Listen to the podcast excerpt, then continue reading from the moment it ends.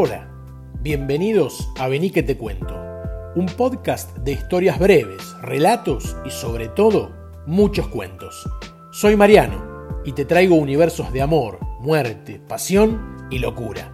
Pasa, vení que te cuento.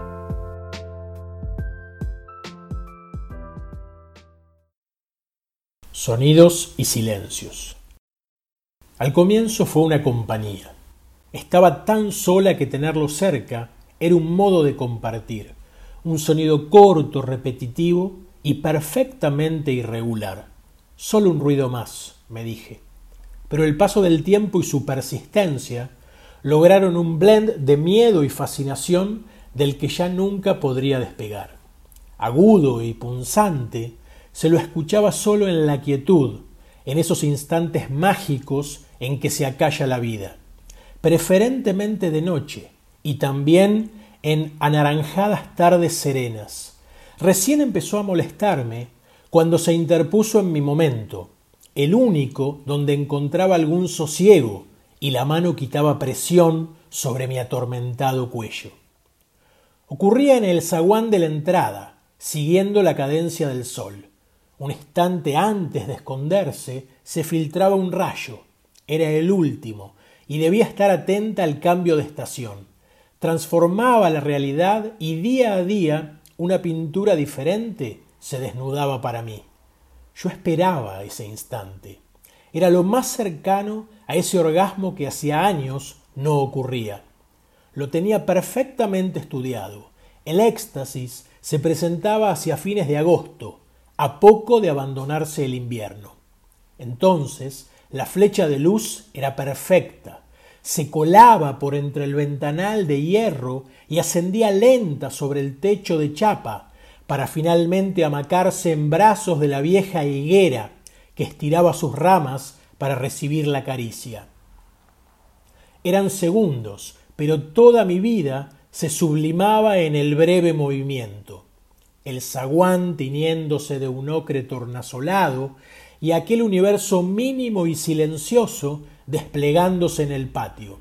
En ese momento, las torpes macetas mutaban en gigantes guerreros, las suculentas se alzaban como misteriosos seres alados, la enredadera destejía su red de asfixia y los oxidados postigones amurallaban mi mundo, protegiéndolo de toda hostilidad. Tal vez no significaba nada, pero para mí lo armonizaba todo.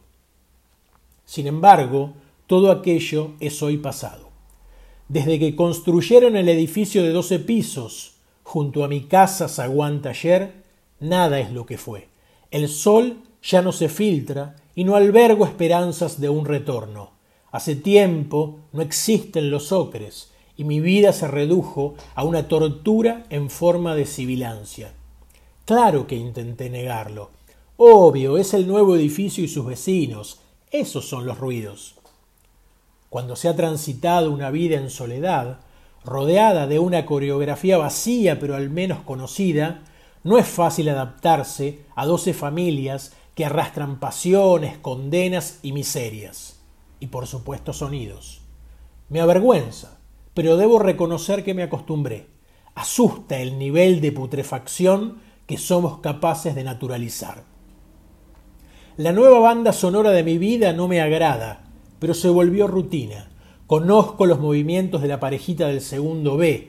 Él pega y ella calla. Me hago la baluda, con la culpa ahogada en alcohol del viejo del quinto A, y soporto incólume los desvaríos del séptimo, donde cada tanto se eleva un delicado aullido de socorro. Ni que hablar del siempre ausente Popeye y su atormentada madre. Ellos sí que son un capítulo aparte. El precio de sobrevivir, me digo todos los días. Todos lo hacemos así.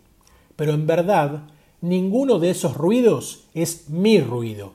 Él tiene vida propia y se encarga de recordarme todo lo que deseo acallar. Comprendí que los sonidos del edificio de al lado son perturbadores, pero no son los míos. Cada quien carga con sus propios ruidos. Mientras mi taller trabaja, la prensa golpea y la vieja imprenta intenta seguir estampando textos que ya nadie lee, no se lo escucha. Tal vez sea mucho más inteligente de lo que supongo. Espera mis momentos de mayor angustia para someterme así impiadosamente. Escapa a todas y cada una de las trampas que intento. Se sobreadapta y regresa más horrible aún. Esta semana sumó una vibración, un temblor leve y profundo que atraviesa mis sentidos disparando imágenes de cimientos socavados, desgarros y abandonos. De a poco me arrebató las migajas que quedaban entre mis manos, y lo peor es que el muy hijo de puta lo sabe. Traté de grabarlo. Nada. No aparece en el audio ni en las fotos, mucho menos en video. Es tan hábil, ya ni espera que me pare en el pasillo para atormentarme. Basta abrir la puerta que separa el zaguán del taller para que sepa que estoy ahí. A veces intento engañarlo, me muevo despacio y planto pistas falsas, pero descubrí que es muchísimo más astuto que yo.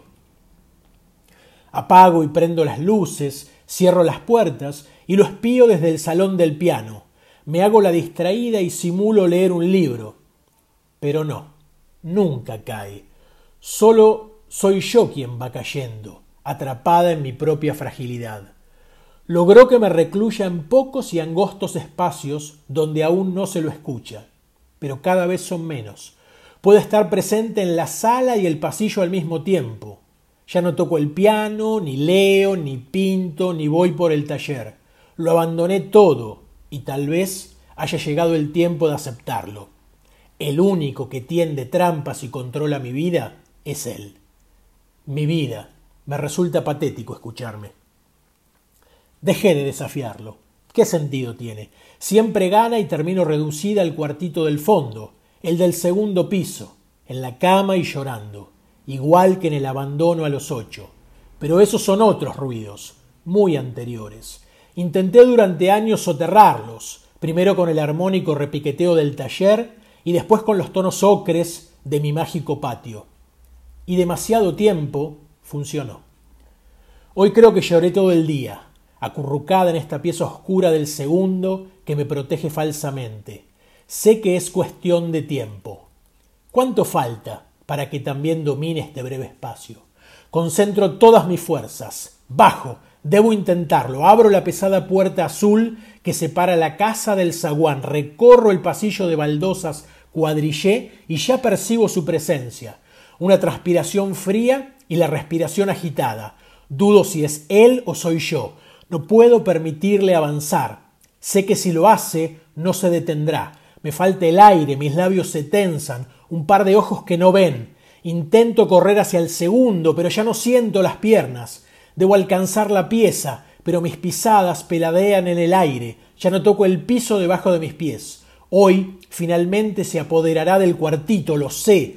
Va a ir hasta el final, está decidido a todo. Me toma por el cuello y comienza a estrangularme se introduce en mi nariz y me arrastra hasta mi olfato, se apodera de mi cuerpo y hasta de mis gestos, mientras me oprime los ojos para terminar cegándome, me quita el gusto y destroza mi sensibilidad a dentelladas, me desangro sobre el piso de mármol. Estoy a su merced. Sé que voy a morir. Quizás ya estaba muerta desde hace años, pero hoy voy a morir. Mientras soy agredida por la angustia, las pérdidas y todos mis abandonos, mi fragilidad intenta un último acto de salvación. Concentro toda la fuerza en mis pálidos y largos brazos y por primera vez logro liberarme. La ventana está cerca, tomo valor, me asomo, respiro muy profundo y finalmente salto desde el segundo. Me arrojo al vacío y en lento viaje hacia el piso de baldosas cuadrillé, descubro mi rayo de sol y veo mi mundo iluminado aún sin ser agosto. El patio vuelve a vivir. Los ocres y anaranjados deliran, y guerreros, alados y murallas estallan vibrantes en un último acto. Llego al piso y ya no lo escucho. Por fin encuentro silencio.